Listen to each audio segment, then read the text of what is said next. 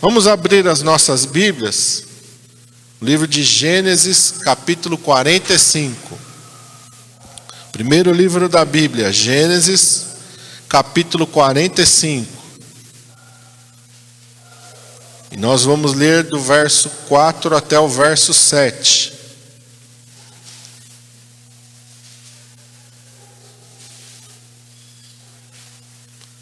Gênesis 45, de 4 a 7, diz assim a palavra do Senhor: E disse José a seus irmãos: Peço-vos, chegai-vos a mim. E chegaram-se. Então ele disse: Eu sou José, vosso irmão, a quem vendestes para o Egito. Agora, pois, não vos entristeçais, nem vos pese aos vossos olhos, por me haverdes vendido para cá porque para a conservação da vida Deus me enviou diante da vossa face. Porque já houve dois anos de fome no meio da terra, e ainda restam cinco anos em que não haverá lavoura nem cega. Pelo que Deus me enviou diante da vossa face, para conservar vossa sucessão na terra e para guardar-vos em vida por um grande livramento. Esse é o momento é, eu acredito, um momento muito importante na vida de José. Eu acredito que foi o momento mais importante da sua vida.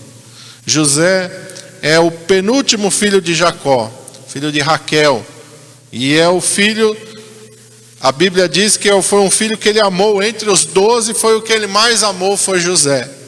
E ele cometeu um ato falho, na verdade, ele privilegiou José entre os seus irmãos. E isso criou uma rixa, criou um atrito no meio da família, por Jacó ter é, deixado muito claro a sua preferência por José. Os irmãos sentiram ciúmes, e a palavra de Deus diz que os irmãos não podiam conversar com ele pacificamente. Havia um clima de, de, de extremo, extremo ódio até no meio dos seus irmãos por causa dessa preferência do pai em favor de José. Algumas coisas também contribuíram para isso. José era como que o espião do seu pai no meio dos seus irmãos. Seu pai enviava ele aos seus irmãos para ver e para trazer notícias. O que, que seus irmãos estão fazendo? Eles estão cuidando direitinho das ovelhas, eles estão cuidando direitinho do rebanho, eles estão agindo corretamente. Como é que é o proceder dos seus irmãos? E isso irritava ainda mais os seus irmãos. E para aumentar ainda mais esse clima de desconforto no meio da família, José ainda passa a ter sonhos. E nos seus sonhos, que ele conta aos seus irmãos, conta aos seus pais, os seus irmãos servem a ele. Isso irrita ainda mais os seus irmãos, além do pai privilegiar ele, além do pai usar ele como aquele que vai lá, vigia teus irmãos, ele é o vigia do pai. No meio dos seus irmãos, ele ainda passa a sonhar que ele tem uma posição superior aos seus irmãos. Chega até um ponto em que seus irmãos estão cuidando das ovelhas e seu pai fala: ó, vai até lá e, e vê o que, que eles estão fazendo para você contar para mim. E José então vai até os seus irmãos e quando eles veem de longe José chegando, eles falam: olha, lá vem o sonhador. Vamos matar ele, vamos jogar ele numa dessas covas aqui, vamos ver o que, que vai ser dos seus sonhos. Não há uma, uma, uma um sentimento unânime entre os seus irmãos. Rubem, o mais velho, fala: Não, não vamos colocar a mão no rapaz, não. Vamos lançar ele numa dessas covas aqui, que está sem água aqui. Vamos deixar ele um pouquinho de castigo aqui, porque Rubem pensava em vir mais tarde e resgatar o seu irmão. Porém, não houve tempo. José então é lançado naquela cova e eles avistam ao longe uma companhia de ismaelitas que estavam indo para o Egito e eles decidem então vender José. José é vendido como escravo e é levado para o Egito para contornar a situação com seu pai. Eles pegam a sua túnica, uma túnica que era diferenciada, um presente do seu pai. A palavra de Deus diz que era uma túnica de várias cores, era uma roupa diferente das dos seus irmãos. E eles matam um animal do rebanho e, e pegam o sangue daquele animal e jogam sobre aquela capa e levam de volta para o seu pai e falam: Reconhece aqui se é a capa, se é a túnica do teu filho ou não. E aí Jacó olha para aquela túnica, olha para aquele sangue e fala: certamente um animal despedaçou meu filho. E aí há aquele clima de, de luto no coração do seu pai, e os seus irmãos seguem a sua vida, enquanto isso José vai para o Egito como escravo, e ele chega lá no Egito e ele é vendido para um capitão do faraó chamado Potifar, e ele vai ser um escravo na casa de Potifar. E a palavra de Deus diz que José, durante esse período, ele não perde a sua comunhão com Deus. José continua fiel ao seu Deus, apesar das coisas terem saído erradas, apesar dele estar sofrendo tremenda injustiça, apesar dele estar ali numa situação completamente adversa, contrária ao sonho que Deus dera a ele, porque ele cria que aquele sonho era um sonho de Deus, mas ao inverso do seu sonho, em vez dele estar soberano sobre os seus irmãos, ele agora é um escravo no Egito. Mas José mantém a sua comunhão com Deus, mantém a sua fidelidade para com Deus, e a palavra de Deus diz que o Senhor é com ele. José não está ali sozinho, o Senhor vai com ele para a casa da servidão. Eu quero dizer para você nessa manhã, mesmo no momento mais difícil da tua vida, você não está sozinho. Deus está com você. Amém? Não deixa Satanás plantar no teu coração aquela mentira, não, Deus te abandonou. Deus virou as costas para você, não adiantou você servir a Deus, não adiantou você orar, isso é mentira do diabo. Não perca a sua comunhão com Deus. Não perca a sua fidelidade para com Deus. Jó, no momento mais difícil da sua vida, ele perde tudo que tem num dia, ele perde todos os seus filhos num dia, ele está no momento em que ele perdeu até a sua saúde física. E a sua esposa vem para ele e diz: Jó, não restou nada para nós amaldiçoa Deus e morre, só isso que nos restou, não sobrou nada. Ele diz: Não, eu não posso amaldiçoar o Senhor, eu não posso perder a minha comunhão com Deus. Ele diz: Não, o Senhor deu, o Senhor tomou, bendito seja o nome do Senhor. E a palavra de Deus diz que em meio a todo esse turbilhão que vem sobre a vida de Jó, Jó não peca contra Deus e não atribui a Deus falta alguma. Pois lá no capítulo 19, ele vai dizer: Eu sei que o meu redentor vive e que por fim se levantará sobre a terra em meu favor. Os meus olhos verão a Deus, eu verei ele por mim mesmo. E Deus restaura a vida de Jó. Então, a única coisa, meu irmão, que você não pode perder a sua comunhão com Deus. Você pode perder todas as coisas materiais, como Jó perdeu. Você pode até mesmo perder um filho ou uma filha como Jó perdeu, você pode perder a sua liberdade, como José perdeu, mas você não pode perder a sua comunhão com Deus. A sua comunhão com Deus é aquilo de mais precioso que você tem e você não pode perder.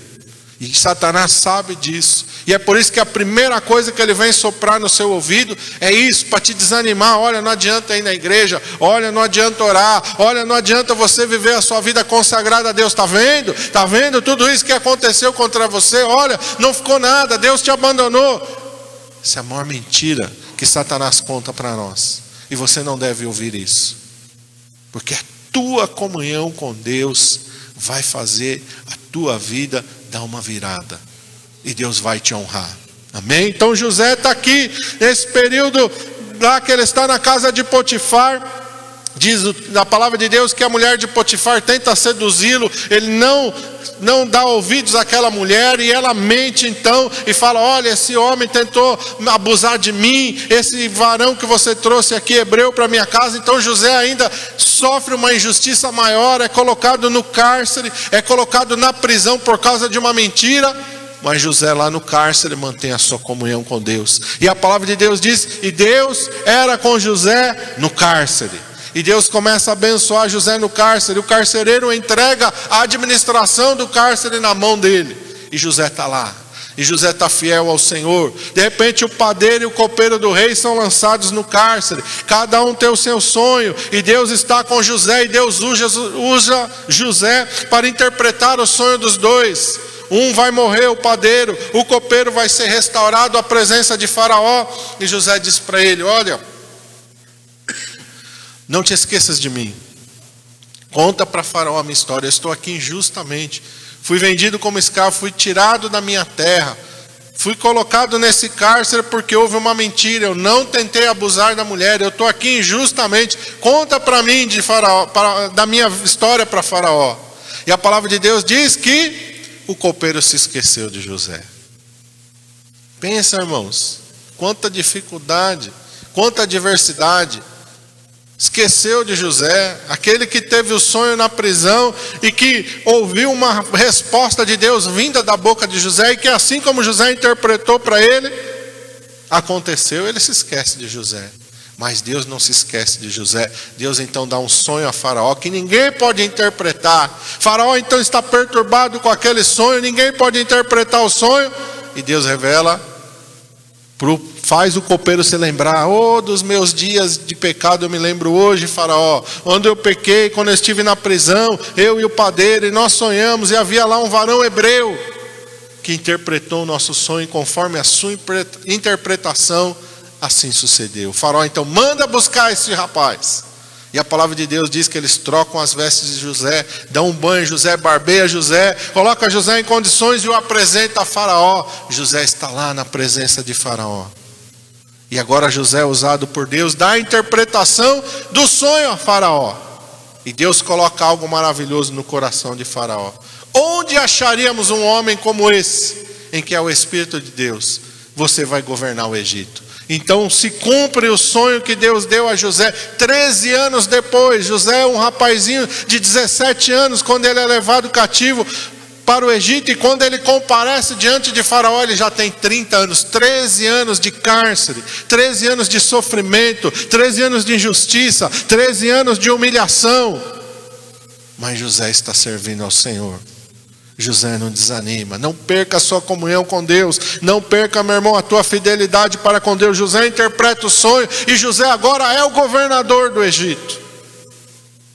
Deus dá sabedoria a José, nos sete anos de fartura, ele ajunta comida em celeiros, faz celeiros por todo o Egito, e quando vem os sete anos de fome, há comida, há fartura no Egito, mas há fome em Canaã, e os seus irmãos têm que descer até o Egito para não morrer de fome e vão se curvar diante de quem? Diante de José. Os seus irmãos que o venderam, que o traíram, e não acreditaram nos seus sonhos, vêm até o Egito e se curvam diante do governador da terra, que é José.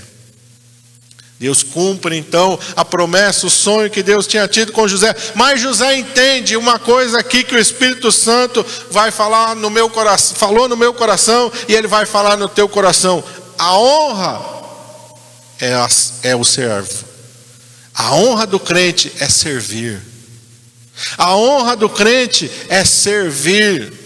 A tua honra, meu irmão amado, é servir a Deus, servir a igreja, servir ao teu próximo. A honra de José não foi ele usar um anel de ouro no dedo. A honra de José não foi ele colocar vestes reais sobre a sua vida. Não foi andar na segunda carruagem do Faraó. Não foi, não foi ter dinheiro e não foi fama. A honra de José foi entender que Deus o havia enviado para lá para que ele servisse aos seus irmãos. Olha o que, que ele diz aqui, verso 5: Agora, pois, não vos entristeçais, nem vos pese aos vossos olhos por me haverdes vendido para cá, porque para a conservação da vida, Deus me enviou diante da vossa face, porque já houve dois anos de fome no meio da terra, e ainda restam cinco anos em que não haverá lavoura nem cega. Olha o que ele diz no verso 7: Pelo que Deus me enviou diante da vossa face, para conservar a vossa sucessão na terra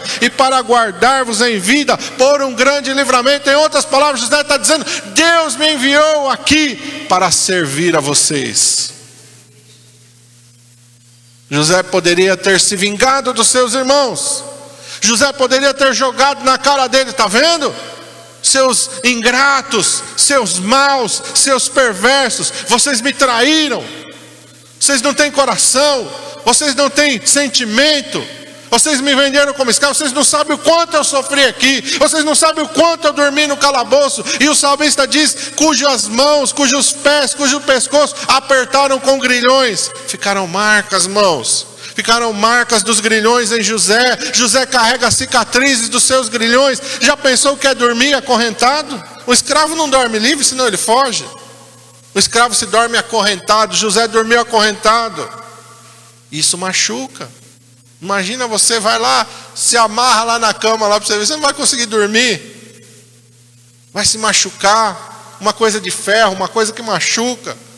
José traz marcas do seu sofrimento, mas José não traz mágoas no seu coração. Uma coisa bem diferente é você trazer marcas do sofrimento sobre a sua pele. Outra coisa bem diferente é você carregar mágoa, ressentimento e rancor dentro do teu coração. É isso que não pode haver. Você pode carregar marcas no seu corpo, mas você não pode carregar nada no teu coração. Teu coração tem que ser livre. José está com seu coração completamente livre. Deus me enviou para servir a vocês. Aqueles que o traíram, aqueles que o venderam, aqueles que não podiam falar com ele pacificamente. José entendeu que Deus não colocou ele no Egito para satisfazer o seu ego, não é uma realização pessoal que Deus faz com José, mas é um propósito. E o propósito do crente é servir, entenda isso. Hoje em dia é muito difícil as pessoas entenderem isso. As igrejas, muito pouco têm de corpo, são, na verdade, um ajuntamento. Muitas pessoas unidas, cada um com seu objetivo próprio. Cada um buscando a sua própria realização. Não tem sentimento de corpo na igreja. Por isso que a igreja ela é grande, mas ao mesmo tempo ela é frágil. Porque está cada um, como é que é que diz aí no mundo? Cada um por si, Deus por todos. A igreja muitas vezes é assim. É cada um por si e Deus por todos. Nós estamos todos no mesmo lugar, mas cada um tem o seu objetivo principal. Ninguém está preocupado em servir, ninguém está preocupado em dar a sua vida a serviço do seu irmão, a serviço do reino, a serviço da igreja. Ninguém está preocupado mais. Hoje em dia é muito difícil, as pessoas estão preocupadas consigo mesmo, querem benefícios para si e não se preocupam com o reino. Mas não foi assim que o Senhor Jesus nos ensinou. Eu quero ir com você lá para o Evangelho de Mateus, capítulo 20. Jesus está instruindo aos seus discípulos. Evangelho de Mateus, capítulo 20. E nós vamos ler a partir do verso 25. Jesus está instruindo aos seus discípulos. Aqui houve um desentendimento. Houve um desentendimento porque dois discípulos irmãos chegaram ao Senhor Jesus e, Senhor, nos conceda que quando tu estiveres no teu reino, um, se, um de nós se assente à tua direita e outro à tua esquerda. Nós queremos estar lá, ó, top. Queremos estar lá por cima, Senhor. E o Senhor Jesus vai instruir eles, vai falar com eles. Houve um desentendimento. O verso 24 diz que quando os dez ouviram esse pedido, indignaram contra os seus dois irmãos. Houve um, um, um tumulto ali, um ressentimento. Verso 25. Então Jesus, chamando-os para junto de si, disse: Bem sabeis que pelos príncipes dos gentios são estes dominados, e que os grandes exercem autoridade sobre eles.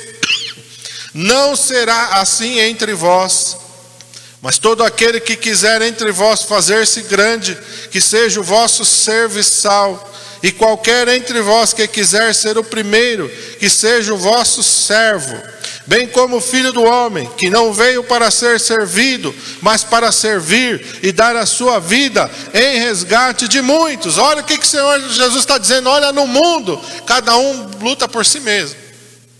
Lá no mundo pode ser cada um por si e Deus por todos. Mas aqui dentro não. Aqui dentro é diferente. Dentro da igreja, dentro do corpo de Cristo é diferente. Verso 26. Todo aquele que quiser entre vós fazer-se grande, seja o vosso serviçal. Amém? Verso 27: Qualquer entre vós que quiser ser o primeiro, seja o vosso servo, assim como, e aí ele vai apontar para ele, o exemplo quem dá é ele, como filho do homem que não veio para ser servido, mas para servir e dar a sua vida em resgate de muitos. Algumas pessoas entendem que pastoreio é posição, pastoreio é serviço. Amém? E a gente tem que entender isso: é serviço, é servir aos, aos outros, é servir aos seus irmãos. Eu sou filho de pastor e algum tempo eu relutei com o pastorado. Eu não queria. A minha esposa está aqui, ela é minha testemunha. Eu não queria. Porque, irmão, você não tem mais tempo praticamente para si. Você vive para a igreja. Você vive para o ministério. E eu sabia bem, olhando para o meu pai, o que era isso. Algum tempo eu relutei Mas Deus foi me quebrando, Deus foi trabalhando no meu coração. E você precisa entender que o maior tem que ser o menor. Você tem que viver não para si, você tem que viver para o corpo, para a igreja. Amém? Você tem que entender isso, e não só o pastor, mas o membro. O apóstolo Paulo fala que nós somos membros uns dos outros. Então o benefício sempre é do corpo, é da igreja. Eu tenho que orar, sim, eu tenho minhas vontades, eu tenho, eu posso. É lícito eu orar? É lícito eu orar. É lícito eu orar por um carro, é lícito eu orar por uma casa, sim. Mas eu não posso só orar por isso. E esse não tem que ser o foco principal da minha oração. O foco principal da minha oração é o corpo de Cristo. É a salvação de almas. O foco principal da minha oração é que o reino de Deus tem que ser estabelecido nesta terra. Esse tem que ser o objetivo principal da minha vida. Amém? Muitas pessoas jejuam, mas jejuam por quê? Objetivos pessoais. Nós temos que colocar acima do nosso objetivo pessoal o reino de Deus. Jesus nos ensinou isso. Buscai o reino de Deus e a sua justiça em primeiro lugar. E todas as outras coisas vos serão acrescentadas. O nosso erro é que nós invertemos. Nós buscamos as nossas coisas em primeiro lugar e o reino de Deus fica sempre por último. O foco principal da nossa oração são os nossos desejos, são aquilo que a gente deseja e almeja para a nossa vida aqui nessa terra, para o nosso conforto aqui nessa terra, e o reino de Deus fica sempre por último. E nós temos que inverter isso, para que nós sejamos abençoados. O reino de Deus tem que estar em primeiro lugar. Vamos lá para o Evangelho de João, capítulo 13. Vamos ver o Senhor Jesus nos dando exemplo novamente. E nós cantamos aqui hoje. Né? Cantamos um hino aqui, o Espírito Santo colocou o hino justamente, não, não foi combinado nada, né? Baseado naquela palavra de João Batista, que ele cresça e que eu diminua. Tem que ser assim. Jesus disse que entre os nascidos de mulher, ninguém é maior do que João Batista. Quem foi João Batista? O que João Batista construiu aos olhos deste mundo? Que, que João Batista construiu aos olhos desse mundo? Nada. Mas João Batista veio para servir, para preparar o caminho do Senhor. João Batista estava com seu coração vazio de vaidade, e quando seus discípulos começaram a ficar enciumados, porque antes todo mundo vinha até João, agora as pessoas que vinham até João estão indo atrás de Jesus, e os discípulos dele não entendem a princípio e ficam enciumados. E dizem para ele: Olha, aquele que tu batizaste no Rio Jordão, ele também já está batizando, e as pessoas todas estão indo atrás dele, João. João disse: Importa que ele cresça que eu diminua. Quem tem a primazia é o noivo. Eu não sou o noivo, eu sou amigo do noivo, e eu me alegro em que ele se realize.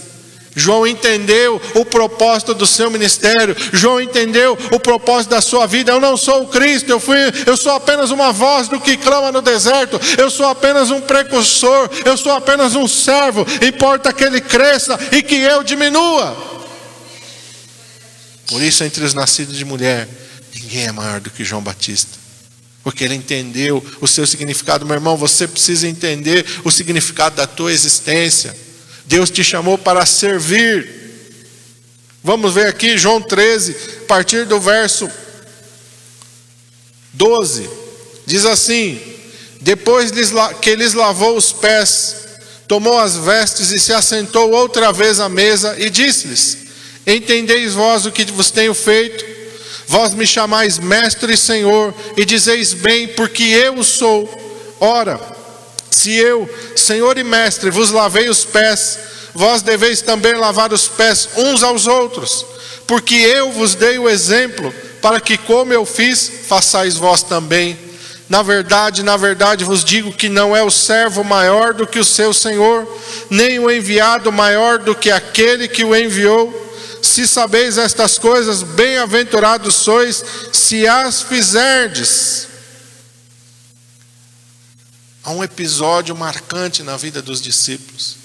O Senhor Jesus assenta os seus discípulos Ele pega uma bacia, ele pega uma toalha, ele se assenta aos pés dos seus discípulos e ele começa a lavar os pés dos seus discípulos.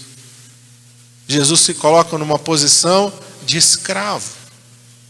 Apesar de Jesus ser um homem livre, ele assume uma posição de escravo. Ele se assenta aos pés dos seus discípulos, apesar de ele ser Senhor e Mestre, apesar de ele ser o Criador dos céus e da terra, apesar de ele ser o Senhor sobre todas as coisas, ele se assentou humilde aos pés dos seus discípulos. E ele começou a lavar os pés dos seus discípulos. Alguns não entenderam na hora, e ele disse: Olha, no verso 7, o que eu faço agora você não sabe, mas depois vocês vão entender. Ele está falando isso para Pedro, porque Pedro disse: Senhor, de maneira nenhuma lavará os meus pés, eu não sou digno disso. Como é que o Senhor, o Senhor Deus Todo-Poderoso, vai se assentar aos meus pés e vai me lavar os pés? Não, Senhor. Jesus disse para ele: Pedro, se eu não lavar os teus pés, tu não tem parte comigo. Falou, Senhor, então lava da cabeça aos pés, não só os pés, lava por completo. Jesus disse: Não, Pedro, você já tem ouvido a minha palavra, você já tem sido limpo pela minha palavra, é só o pé que precisa lavar. Por que, que o Senhor Jesus nos dá esse exemplo? Nos mostrando, meu irmão, que há um contato ainda nosso com o mundo e que nós temos que ler a palavra todo dia para purificar a nossa vida, tirar essa ideia do mundo que vem. Então é só os pés. Você não entende agora o que eu estou fazendo, Pedro, mas lá na frente você vai entender. Meu irmão, nós precisamos entender isso que o Senhor Jesus está nos dizendo. O maior tem que ser o menor. Você tem que entender que o teu propósito é servir. Eu vi uma vez uma frase, eu não me lembro que pastor que falou, era jovem ainda, e ele disse uma frase que gravou algumas palavras tem que ficar gravada no nosso coração, a gente nunca mais pode esquecer. Ele disse: se você não serve para servir, você não serve para o céu. Você não serve para servir, você não serve para o céu. E ele contou uma, uma, uma história, uma parábola ilustrando a diferença do céu e do inferno. E ele disse que chegou no inferno, havia uma mesa muito grande e muito estreita na hora da refeição. E as pessoas se assentaram uma de frente das outras, mas a mesa era estreitinha. Só que os garfos e as colheres né, tinham um cabo bem comprido. E foi servida a refeição, e cada um, na hora que foi comer a sua, deu um, uma briga, um tumulto, porque, porque o cabo da colher e do garfo era muito comprido, e da faca, um pegava no rosto de um, pegava no rosto do outro, e aí eles nem comeram, começaram a pegar aquele, aqueles talheres e começaram a brigar um com o outro, e foi um tumulto lascado no inferno. E aí ele chegou no céu, a mesma mesa estreita, e os mesmos talheres compridos. Ele falou: Meu Deus, vai virar um inferno no céu. E as pessoas se assentaram, cada um para comer. Ele falou: Já estou vendo. O negócio aqui vai virar igual ao inferno. Só que ele disse que no céu era diferente. A pessoa não servia a si mesma, ela usava aquele cabo comprido, pegava a comida no prato do seu semelhante que estava à sua frente e levava a comida até a boca do seu semelhante. Não houve briga, não houve tumulto, porque cada um entendeu que ele estava ali para servir ao seu próximo. E aí ele terminou: se você não serve para servir, se você só pensa em si, é só você, é só as suas necessidades, é você em primeiro e os outros depois, então seu lugar não é no céu. Você tem que entender, e nós temos que entender, e nós somos chamados para servir. Vamos voltar lá para Gênesis. Não, antes de Gênesis, eu quero ir com vocês a Filipenses, capítulo 2 apóstolo Paulo fala sobre o propósito da igreja. Vamos lá. Filipenses capítulo 2, a partir do verso 3. Carta de Paulo aos Filipenses, capítulo 2, a partir do verso 3 até o 11. O apóstolo Paulo fala assim: Nada façais por contenda ou por vanglória mas por humildade, cada um considere os outros superiores a si. Isso aqui é difícil para nós, irmãos. Isso aqui é não fazer nada por vanglória, porque a gente sempre espera um reconhecimento. Qualquer coisa que a gente faz, a gente espera ser reconhecido, a gente espera ser notado, a gente espera ser valorizado. Então, o apóstolo Paulo está dizendo: não faça nada por vanglória, mas por humildade. Ninguém está vendo o que eu estou fazendo, não tem problema, mas eu vou fazer. Ninguém vai reconhecer o que eu estou fazendo, não tem problema, mas eu vou fazer. Eu vou fazer por humildade, eu não estou fazendo para ser reconhecido, eu estou fazendo para servir. Cada um considere os outros superiores a si mesmo. Isso é difícil, porque sempre que a gente olha alguém, a gente começa a medir, a julgar aquela pessoa com base naquilo que nós somos. E a tendência do nosso coração é sempre encontrar defeito nos outros, para valorizar a nós. Sempre. Sempre. Se alguém está falando e eu falo, se alguém está cantando e eu canto, se alguém está tocando e eu toco, se alguém está pregando e eu prego. Sempre a tendência do nosso coração é avaliar e julgar aquela pessoa e nos exaltar. Por isso que a palavra de Deus fala que enganoso é o coração do homem e perverso. A gente tem que saber, não confiar no nosso próprio coração, mas confiar na palavra de Deus. Verso 4: Não atente cada um para o que é propriamente seu, mas cada qual também para o que é dos outros. Olha o inverso. O mundo diz cada um por si e Deus por todos, mas o Evangelho diz: não atente cada um para o que é propriamente seu, mas cada qual também para o que é dos outros. Se preocupe com o próximo, se preocupe com o teu irmão, se preocupe se o teu irmão está bem, ore por ele. Antes de você orar por você, ore por ele. Antes de você se preocupar com a sua necessidade, se preocupe com a necessidade dele, coloque os outros acima de você. Verso 5: De sorte que haja em vós o mesmo sentimento que houve também em Cristo Jesus, que sendo em forma de Deus, não teve por usurpação ser igual a Deus, mas aniquilou-se a si mesmo, tomando a forma de servo, fazendo-se semelhante aos homens, e achado na forma de homem, humilhou-se a si mesmo, sendo obediente até a morte e morte de cruz tem que ter esse mesmo sentimento em nós. Jesus é o nosso exemplo. Jesus é o exemplo a ser seguido, não é um jogador de futebol que é o meu exemplo, não é um artista, não é um empresário de sucesso. Hoje em dia a gente vê muitas igrejas copiando estratégias do mundo. As igrejas hoje são administradas como empresa, como negócio. Os cultos são, são feitos como palestras, como workshops, está errado. A igreja não tem que olhar para o mundo, a igreja tem que olhar para Jesus. Jesus é o nosso exemplo, Jesus é o nosso mestre, Jesus é o nosso guia. Ah, mas aí não enche. Não tem problema, irmão. Jesus se preocupou com doze. Se você ler lá o Evangelho de João a partir do verso 6, verso 7, verso 8, você vai ver que num determinado momento muitas pessoas não gostaram daquilo que Jesus falou e deixaram de segui-lo. E ele se virou para os doze e disse: Vocês também querem ir embora? Estão liberados. Pedro então disse: Senhor, para quem iremos nós, se só tu tens a palavra de vida? Para onde iremos nós? Então nós temos que nos preocupar, meu irmão, com a verdade do Evangelho. Se tiver um lugar muito cheio, mas cada um só pensando em si, aquilo não é corpo de Cristo. Está num lugar muito cheio, mas cada um só se preocupa com seu ego, com a sua vaidade, com aquilo que ele pode alcançar de Deus. Não é igreja, é um ajuntamento. Não é corpo de Cristo, é um ajuntamento. Corpo de Cristo é onde nós estamos unidos, onde cada um se preocupa com o outro, onde cada um ora pelo outro, onde cada um intercede pelo outro. Aí é corpo, aí é unidade. Corpo de Cristo é isso. Não é um ajuntamento de pessoas. Ajuntamento de pessoas não é corpo. Corpo é onde, meu irmão amado, cada um ama o seu próximo. Isso é corpo. Diz aqui, meu irmão, que o Senhor Jesus, verso 9: pelo que também Deus o exaltou soberanamente, e lhe deu um nome que é sobre todo nome, para que ao nome de Jesus se dobre todo o joelho dos que estão nos céus, na terra, debaixo da terra, e toda a língua confesse que Jesus Cristo é o Senhor para a glória de Deus Pai. Vamos voltar para Gênesis. É esse sentimento que tem que dominar o nosso coração. O sentimento de ser servo, o sentimento de dar a sua vida, sentimento de não viver para si mesmo, o sentimento de usar a sua vida para abençoar a vida do próximo.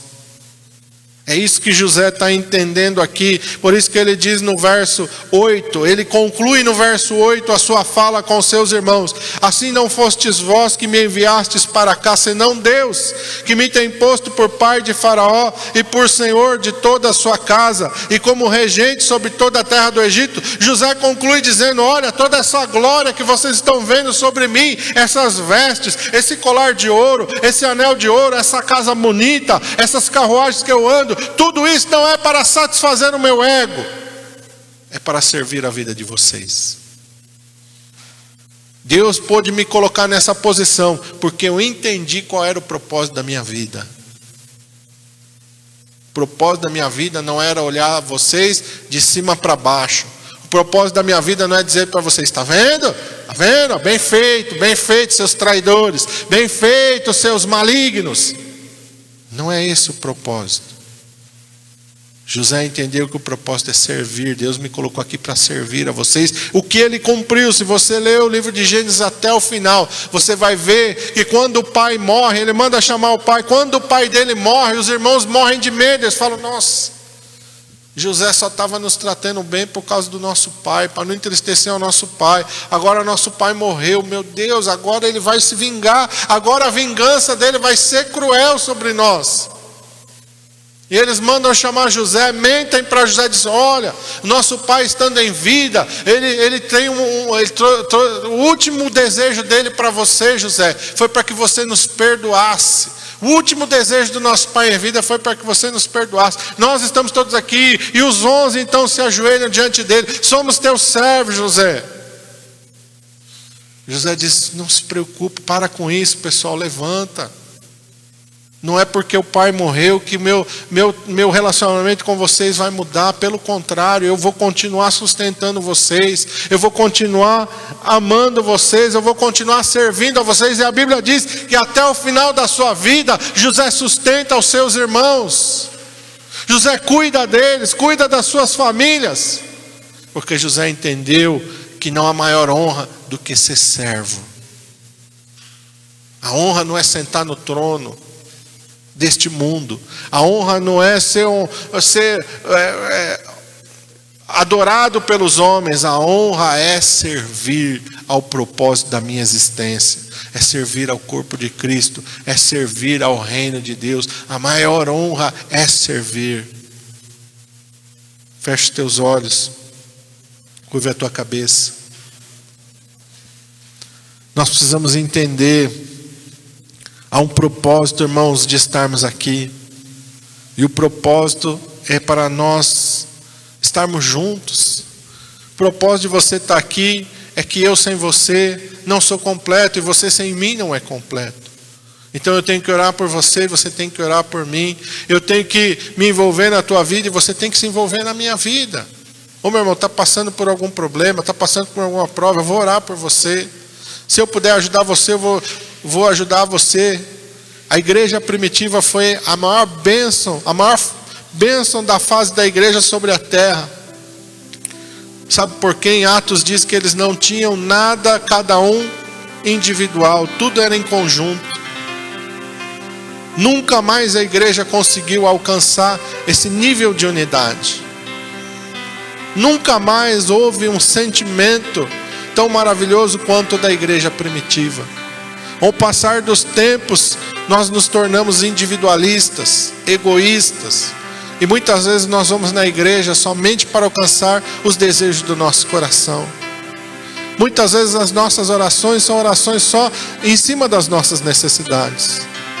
Nós não oramos pelo nosso irmão da igreja, nós não oramos pelo nosso pastor, nós não oramos para que as vidas se convertam, nós oramos por carro, nós oramos por casa, nós oramos por emprego, nós oramos por posição, nós oramos por tantas coisas, e menos pelo reino de Deus, e está errado. Jesus nos ensinou que o reino tem que estar em primeiro lugar na nossa vida. Jesus ensinou que o maior tem que ser servo. E Jesus deu o exemplo, ele disse: Eu não vim para ser servido, mas para servir. Jesus não ajuntou possessões nesta terra. Você quer ver um bom líder? Você quer ver um, um grande homem de Deus? Olha para ele, vê se ele está preocupado em construir patrimônio nesta terra. Ou se ele abre mão do patrimônio dele para investir no reino. Essa é a diferença. A diferença é essa. Se ele está preocupado em construir um patrimônio, ele não é um grande servo de Deus, não é um grande homem de Deus. Mas se ele está preocupado com o reino, em abrir mão daquilo que ele tem em favor do reino, ah, esse sim é um servo de Deus. Esse sim entendeu que o maior é o menor. E que Deus colocou ele nessa posição não para ser servido, mas para servir. Irmãos, nós temos que servir o reino de Deus. Você tem que entender isso. A honra não é um anel de ouro no teu dedo. A honra não é um colar de ouro no teu pescoço. A honra não é o carro de Faraó, a carruagem de Faraó. A honra não é o palácio. A honra é o serviço. A honra, meu irmão amado, ou é lavar os pés dos apóstolos. A honra é poder servir o meu irmão e a minha irmã. A honra é ser como João Batista, entender que é necessário que ele cresça e que eu diminua. O meu eu tem que morrer, as minhas vaidades têm que morrer. Oh, irmão, a honra é o perdão, não é a vingança. A honra é o perdão, não é a mágoa. A honra, meu irmão amado, é você se esvaziar de si mesmo.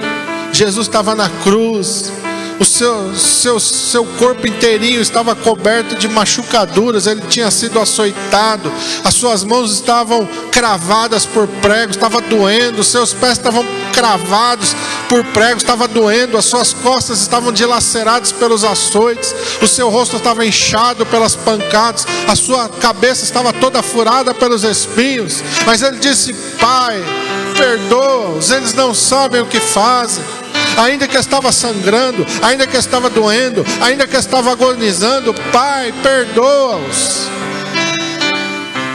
Você tem que entender que, como José, Deus vai te colocar numa posição, meu irmão, de honra, não para você humilhar ninguém, não é para você sair pisando em ninguém, não é para você procurar quem te prejudicou e dizer: tá vendo? Tá vendo? Você me prejudicou, olha, Deus me honrou. Não, não, Deus nos honra para servir. Aí você pode até mesmo procurar aquela pessoa e dizer: Sabe, eu perdoo você. Sabe, eu entendo aquilo que você fez comigo, mas olha, Deus me abençoou para que eu pudesse vir aqui falar com você, dizer que eu te perdoo. E que se eu puder te ajudar, eu vou te ajudar também. É se esvaziar de si mesmo, meu irmão, é servir, é servir é servir a Deus, é servir ao reino de Deus. Oh, não pode ter no teu coração nem um pouquinho de ego, nem um pouquinho de vaidade, tem que estar vazio desse sentimento.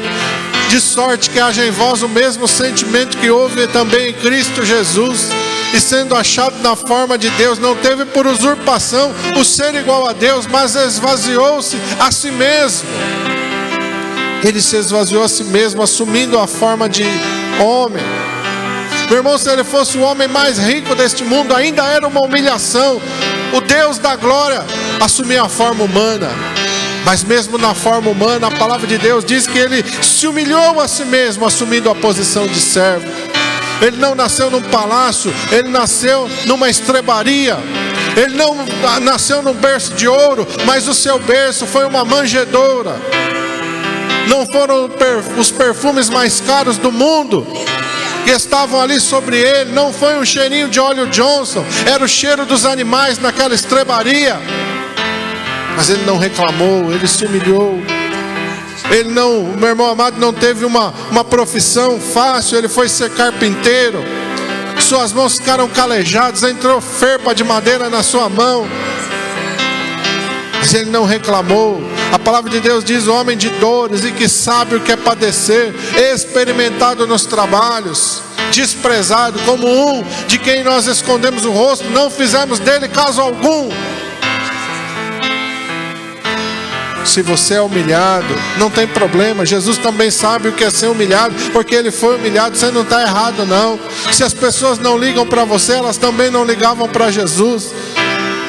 Se as pessoas não têm consideração por você, também não tinham consideração por Jesus.